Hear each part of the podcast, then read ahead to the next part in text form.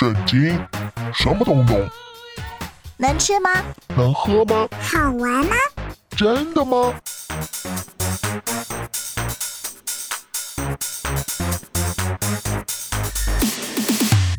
圣经鸡尾酒。干杯！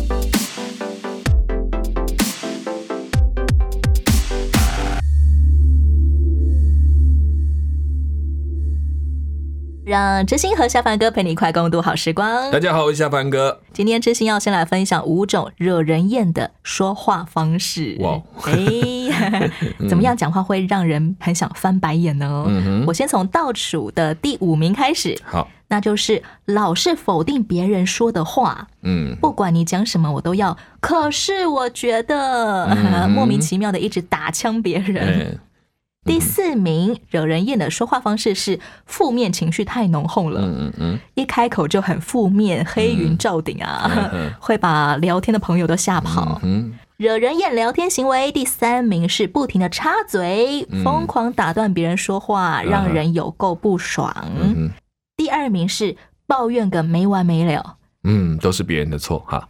一直碎碎念碎碎念，很烦啊。嗯 最后最后喽，嗯人们票选出来第一名最最惹人厌的说话方式，就是一直讲自己的事。天下就剩他一个人了。开口闭口都是我我我我我我我。今天我们的圣经故事主人翁，他年纪小小，只有十七岁哦，是，但似乎也是因为一连串惹人厌的说话表达，对，最终为自己招来祸患。嗯哼，上一回我们有听到约瑟这个小屁孩，他被哥哥们讨厌，有惹人厌三部曲哦。嗯哼，第一部曲是约瑟跟哥哥们一块牧羊，嗯约瑟总是把哥哥们不规不矩的。嗯坏事报告给老爸，对，这是第一部曲告状。嗯，第二部曲是呢，爸爸偏爱约瑟，单单只给约瑟做了一件彩色的外袍，嗯哼，这是第二部曲得宠，这不是他的错了。嘿嘿，没办法，第三部曲是约瑟把自己神奇的梦讲给哥哥们听，是，但是你们以后都要向我下拜。嗯哼。这是第三部曲，嗯，嚣，张，嗯，没错，摇摆一下，导致兄弟之间嫉妒、愤恨的氛围越来越浓了。嗯，让我们快进入今天的圣经鸡尾酒，来听听哥哥们会对约瑟做什么事。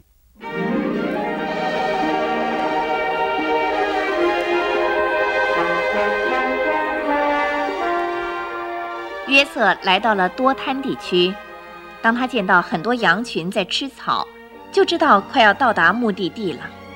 这个时候，正午的太阳晒在头上，他想，哥哥们快要吃午饭了，我正好把家中带来的好东西给他们吃。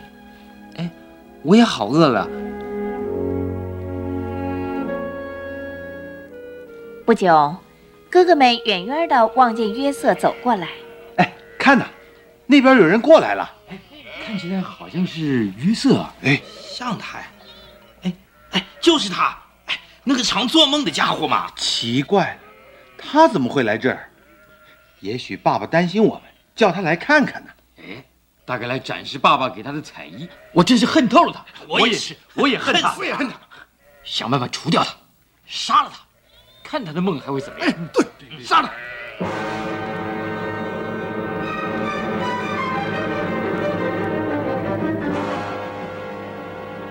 老大刘辩听了，心中一惊，他要如何阻止他们呢？弟弟们，听我说，你们要除掉约瑟，但不要杀他，不可流血，只要把它丢在一口干井里就行了，不必害命。啊！哎呀，好吧好吧，我们就听大哥的。哎，哎，看约瑟多么高兴的，急急忙忙的向这边跑哎！我们马上啊就要叫他变笑为哭了。哥哥们都好，爸爸叫我来看望你们。约瑟见哥哥们全都在生气，心里就害怕起来。怎怎么回事啊？抓住他，剥掉他的彩衣。是是，剥掉他，剥掉他的彩衣！你们为什么要这样对待我呢？哼我们不愿意伤了这衣服，只要整穿这个衣服的人。要不是大哥不同意，我们马上就宰了你。哼，你这个搬弄是非的做梦者！我们要把你放进那个干井里，看你能撑多久。看你的梦会怎么样？千万不要啊！好哥哥们，千万别丢我下坑啊！不要啊！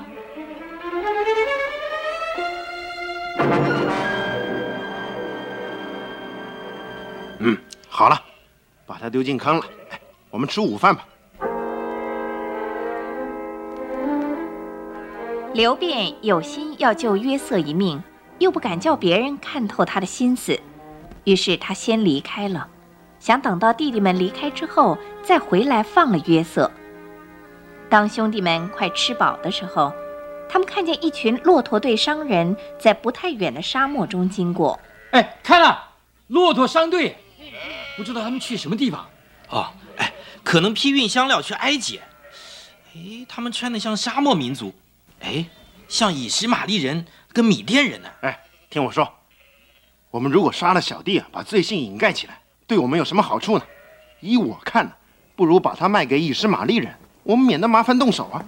他总是我们亲兄弟嘛。好主意，犹大，你有一副上好的生意头脑。哎，喂，到这边来啊！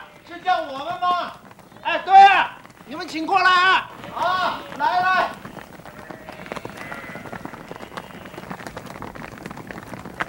你们有什么事吗？哎，我说，老板，你对买奴隶的生意有兴趣吗？叫骆驼暂停！快快快，立伟，前面，把约瑟拉出坑来。好。你是说要卖奴隶？哎，我先看看人。上好的奴隶，年轻健壮又听话顺从啊！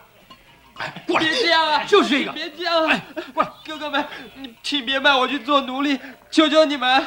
哎，你看看，看这小家伙多精明。他会念书又会写字。嗯，你们看卖多少钱呢？呃，二十块银子就好了。哥哥们，我求求你们，别卖我！求你们别！哎，价钱还能够再少一点吗？不行啊，这已经够便宜的了。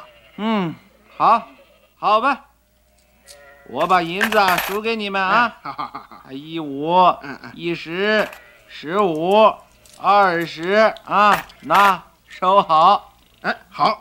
人货两讫，你们领他走吧。不要啊！不要啊！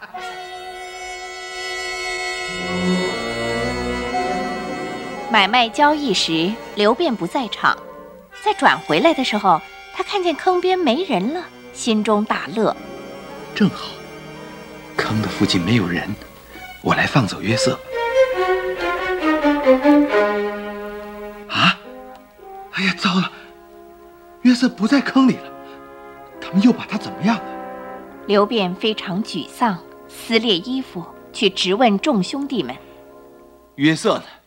他在哪里？不见了，不在坑里了。我们也没杀他，只把他卖给往埃及去的以实玛利人做奴隶去了。我，我去哪里才好呢？我还怎么能回去见父亲？我能对他说什么？我叫你们别伤这孩子。”做奴隶是活死人，比死还难受。不管好坏，事情已经这么做了，我们大家都有份呢。刘辩，我们要编一个好的故事骗父亲，并且大家都要合作啊！那就是谎言，谎言，我们一辈子的谎言。我们大家要发誓，谁也不准对父亲说出实情。现在弄到这种地步。我总觉得不太舒服，我也有这样的感觉。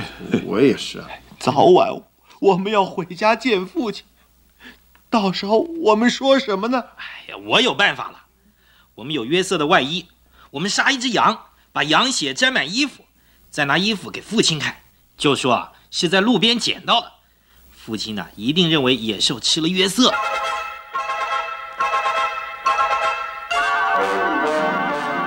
虽然除掉了约瑟，但是大家回家见老父亲雅各的时候，没有一个人是快乐的。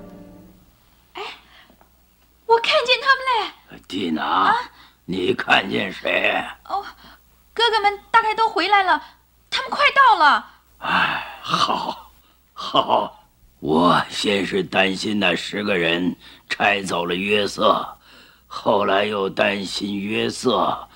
哎，现在都回来就好了。哎，我去欢迎他们归来。大哥，二哥，哎哎哎，你们是怎么回事啊？你们怎么都……小妹，啊，我们带回来的消息不好。弟兄们慢慢的，一个接一个的来到老妇雅各的面前。老妇两眼很快的在搜寻娇儿约瑟。约瑟呢？约瑟没同你们一起？没有，爸爸。啊，没有约瑟。立位，呃，把路旁捡到的衣服，呃，给爸爸看。哦，这衣服，这血衣，是约瑟的衣服吧？爸，您仔细看看。是，就是啊，是约瑟的衣服，一定是野兽吃了它。我，我的儿啊！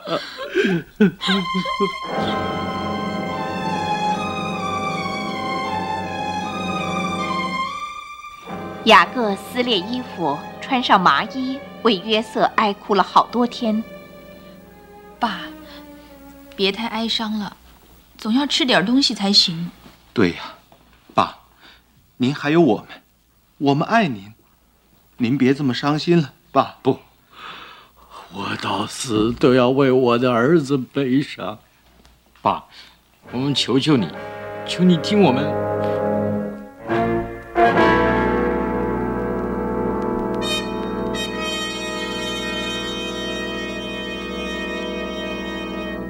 经过约瑟的惹人厌三部曲之后，十个哥哥们越发恨恶约瑟了。对，但老爸爸雅各却浑然不觉。嗯哼，而青少年约瑟自己也天真单纯，毫无意识啊，没有警觉的。嗯，该不该说他们头脑太简单呢？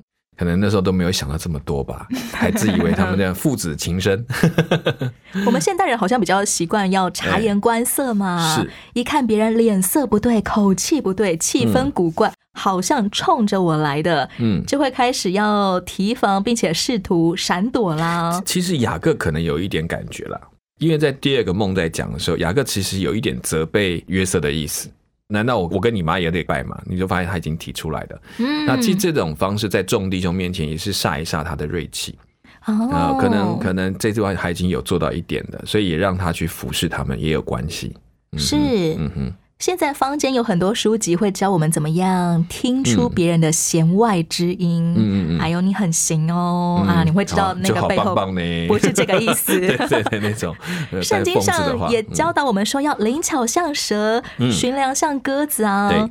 下凡哥，我们要怎么样避免自己落入这种被周遭人虎视眈眈、找机会下手陷害的处境呢？其实这很两难，你知道，这当中有一些陷阱，就是说有些话是不是该说，也许不好听，它是实话，赤裸裸的、血淋淋的。可是如果你都不这样说，你老是只是说一些人家爱听的话，我觉得这也是问题。可以把话说的好听，但不能把话说到变成是虚假的。明明他就有错，你还要讲说，哎呀，也不是这样，其实也没有错到哪里去。你发现这些话也不适合，所以尴尬的场面、不好的气氛难免要遇到。但你要不要听真实的话？怎么样在人际关系当中避免害人或者被害？对对，我觉得大概只能说好，我懂得看场，说我这些真话要讲，我能不能找一个比较好的场合、比较恰当的方式，让这个错的人能够面对自己错，又不会觉得尴尬？大概这已经是做到最不容易的事。嗯嗯，哥哥们一看到约瑟就来气，没错。他们吆喝着说：“来吧，我们将他杀了，嗯且看他的梦将来怎么样。”嗯，事实上，我们都知道，经过约瑟日后多年乖舛的命运之后，他的梦果然实现了。对。但如果早先约瑟能够学会跟哥哥们打好关系，嗯不骄恶啊，不遭忌啊，约瑟是不是有可能原先可以用一个比较寻常老百姓的人生轨道来登上高位呢？嗯，可能比较没这个机会了。以他们的家族就是在这个地区的，在埃及这番经历是很困难的。但是也因为他还年纪那么小，你要他这么圆滑，我觉得也很怪。嗯，这本来就不是一个年轻人就这样可以发现自己生命的特质，所以通常来讲，他也是个非常直率的孩子，不知道怎么面对人生。就约瑟来讲，他的年龄还没办法让他学会这些东西，这是确实的。是，所以也没有办法怪他说他讲话的不够灵巧啊，什么什么。要想想看，我们能够讲的这么灵巧的人，大概也都需要一点年龄，也不要摔过多少次才发才到这个阶段的吧，对不对？要吃过很多很多亏之后，才会学会怎么样灵巧像蛇，寻良像鸽对，子。通常如果这么一开始这么灵巧，可能到后来都还蛮诡诈的。在这十个心怀不轨的哥哥们当中，是好像有一个人嗯比较有智慧，比较善良，比较重兄弟感情情谊啊。嗯，当众人都计划要杀约瑟的时候，只有刘辩大哥劝阻大家，最后才保住了约瑟的性命，是让约瑟只有被卖而不是被杀哦。刘辩好像是迫于群众压力，但是还蛮存心善良的人。我觉得到最后，大家都还是有一点心思，终究他是我们的兄弟。这件事情是在刘辩的心里，他也是老大，老大终究有一点比较体会老爸的心，他知道如果这件事真的发生，那个爸爸会多么的痛苦，所以他可能在这事情上最后留了一点点那个慈心在我的心里面。我们现在可能也会沦入到某些处境当中，嗯是我不得不迫于群众压力来做一个我不想做的事情。对，但其实我心里面是存心善良的，我也像刘辩一样，很想努力在这个坏的选择当中找一条善的出路来。我觉得应该这样子说，嘉奖倒不至于，可是它会让我们去发现，我们虽然活在罪恶当中，可是我们盼望良善的那个心思一直都在我们里面作用着，让我们想做一点点不要这么坏的事情。所以我们有时候看到，在这么充满罪恶的当中，他们就那么一点点的向往上帝那个良善的心智，就会让整个事情做了一个新的方向改变。所以，其实他鼓励我们不要放弃那一点点良善。即便当众人皆醉我独醒的时候，嗯，我们仍然要努力保守自己的那一份清醒。对，甚至有时候是说，我们常常都是喝醉的状况，突然有那么一丝清醒的时候，会让我们多么爱那一份清醒的光。我觉得让我们用那一点来去想，如果我可以清醒过来多好。我觉得那是一种对人的提醒。就像约瑟的爸爸雅各当年迫于哥哥带四百人而来的压力的时候，他只要向上帝祷告，嗯不单单是只有他自己心存善良而已，上帝也会嗯赐下力量来保护他的。对，就是那一点点愿意愿意寻求光的心，就让很多事情改变了。上帝没有要我们多么有智慧、多么有能力、多么圆滑，嗯，他只要我们做一个选择，就是选择投靠他。对，抓住那份光。嗯，先来听这首歌，是由天韵诗班所演唱的《选择》。人间有天堂，有地狱。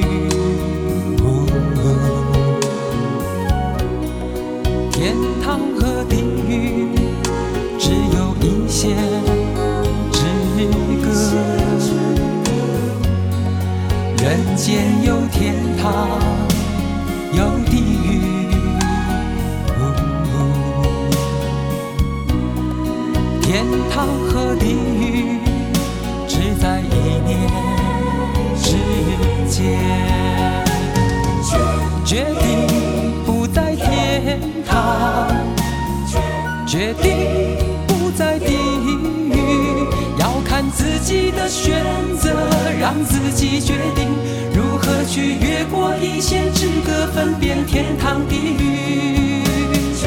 决定不在天堂，决定不在地狱，要看自己的选择，让自己决定去跨过一念之间距离遥远，天堂和地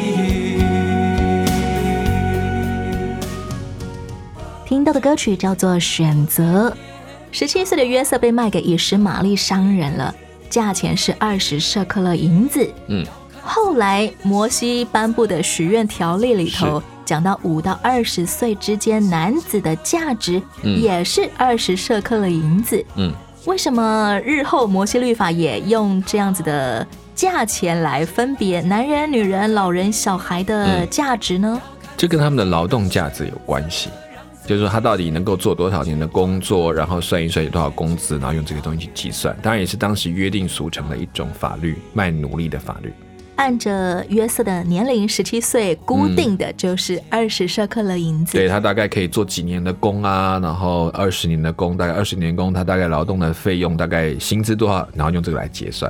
早年雅各年轻的时候，他和妈妈利百加联手欺骗爸爸以撒嘛。是那时爸爸以撒是瞎眼的，对，但不久后就发觉实情，知道雅各骗了自己。嗯嗯，现在雅各他自己年老了，被十个儿子联合起来欺骗，而且要等到很多很多很多年后，嗯。他才会发现原来宝贝儿子约瑟还活着。嗯，导致雅各当下听到消息，他就撕裂衣服，嗯。腰间围上麻布，为约瑟悲哀了很多天。对，圣经记载，雅各的儿女们都起来安慰他，他却嗯不肯受安慰。是，这是一个非常悲痛的惨况。嗯哼。为什么上帝没有及时提醒雅各呢？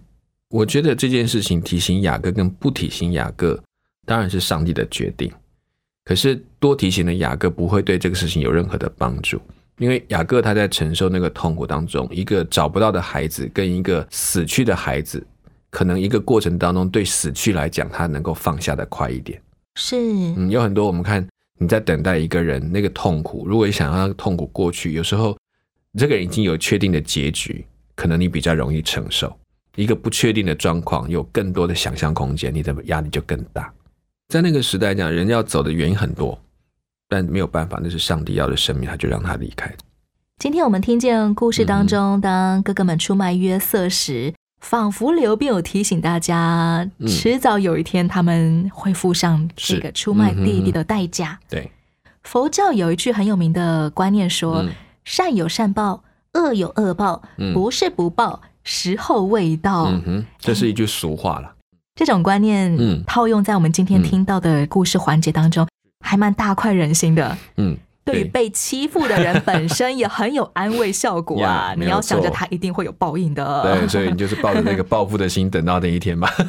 可是也很痛苦哦。你如果一直记得这件错事，你就是一辈子都挂着那个怨恨的心在你的心头上，也是很可怜的。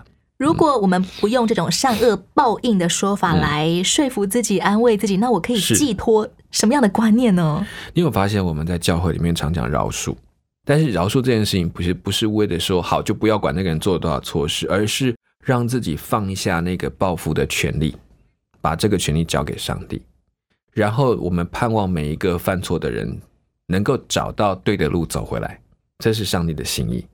上帝心意不是要把公义这件事情用报复来做解决，他的方式是让公义让人看见什么是对，什么是错，让错的人走到对的路上，让对的人不要走进错的路当中。他的报应不只是那种，只是来你错了，来这里该砍一刀，来那边该剁一只脚，这样的，也是说你错了，你发现了吗？你真的知道错了吗？知道了，好，那我也不定你的罪，从此不要再犯罪。记得这句话吧。当我们想着恶有恶报的时候，其实我们心里面是很希望别人替我们来伸张正义，去揍那个人几拳，是没错，让那个人进入悲惨的命运。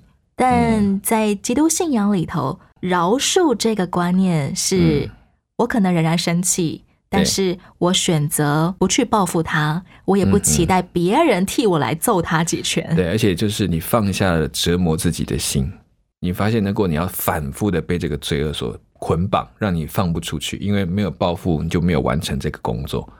所以，当你放下来，不是说你这个错就不是错，而是说这个错不再困扰你，那个错不是你造成的，你终于放下跟你自己没有关系的那一块。如果没有任何报复的行为可以淋到那个人好了，嗯，但是我心里面仍然因着曾经被出卖而感到极大的亏损，好像缺了一个空洞一样。对对，我要用什么样东西来填补我里面的匮乏、亏损呢？你会发现，其实约瑟一直到到很后来，他才终于想通这件事说你们以为是你们把我卖来的，其实是上帝派我来的。约瑟是经过相当长时间自己才想通，放下那个气。所以我觉得时间是需要的，我不勉强每一个人就是，嗯、你我马上要原谅这个人，我觉得那太空泛了。但是在过程当中，你真的是体会那个当中里面上帝的计划，有一天才会能够这么的清楚说，对我接受这是上帝的计划，原来他当中对我有美意。这件事情是要自己去体验的，但是你要保持这个信心。我们只能说，我带这个信心去面对很多我过不去的关卡，然后带着怨恨、愤怒跟我的上帝对打、摔跤，到后面知道说，哦，好吧，这真的是你给的。在时光 荏苒的过程当中，我才会慢慢想到，我人生的主是天赋上帝，不是我的哥哥们。对，上帝从来不让我们轻易说啊，你就把它放掉，他不是这么简单，他会带着你走那条路，他会陪着你走那个愤怒、怨恨的过程，然后陪着你去生气，甚至觉得上帝都真是糟糕，你都不来管我，然后不理我，然后才慢慢发现，原来他在你旁边，陪着你在那里哭，在那里闹，然后说走吧，时候到了。可能要很多很多的时光之后，对。我才会意识到，我真正渴望的嗯。是上帝的爱来安慰我，而不是上帝替我去赏我的哥哥们几巴掌。嗯，那那些事情也许这样还是会看得见，只是你不再是用一种怨恨的心情来看，而是在那种用怜悯的心情看，盼望他们摔的这几跤是走回正路，而不是继续的走下去。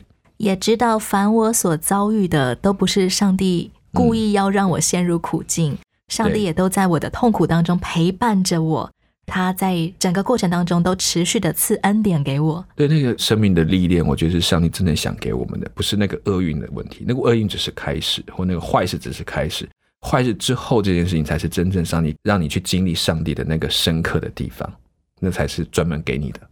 嗯走过了一遭痛苦和怨恨，但是嗯却又可以在饶恕当中重新得自由的盼望。嗯我想这样子的人也得着了一个新的力量，可以去关怀，可以去陪伴，可以去嗯鼓励更多有同样遭遇的人。可以想想看，你记不记得抱过一些小孩生气、愤怒，然后还会咬爸妈、扯爸妈，然后抓他的眼睛、咬他的手。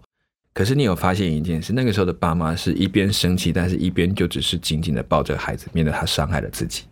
这就是天赋上帝对我们在愤恨当中的一份爱。呀，圣经上说，我们都要做人群当中的光明之子，嗯但这个光明很多时候也是因为我们经历过了某些黑暗，才有办法体会什么叫做光明，并且持续愿意朝向光明的一个人生方向。嗯让我们真心的爱那道光。节目的最后，就让知心送给亲爱的朋友这首歌。也谢谢大家一起来来经历这份上帝的爱。我是知心，我是夏凡哥，拜拜，拜拜。耶和华是我的牧者，我必不知缺乏。是我躺卧在青草地上，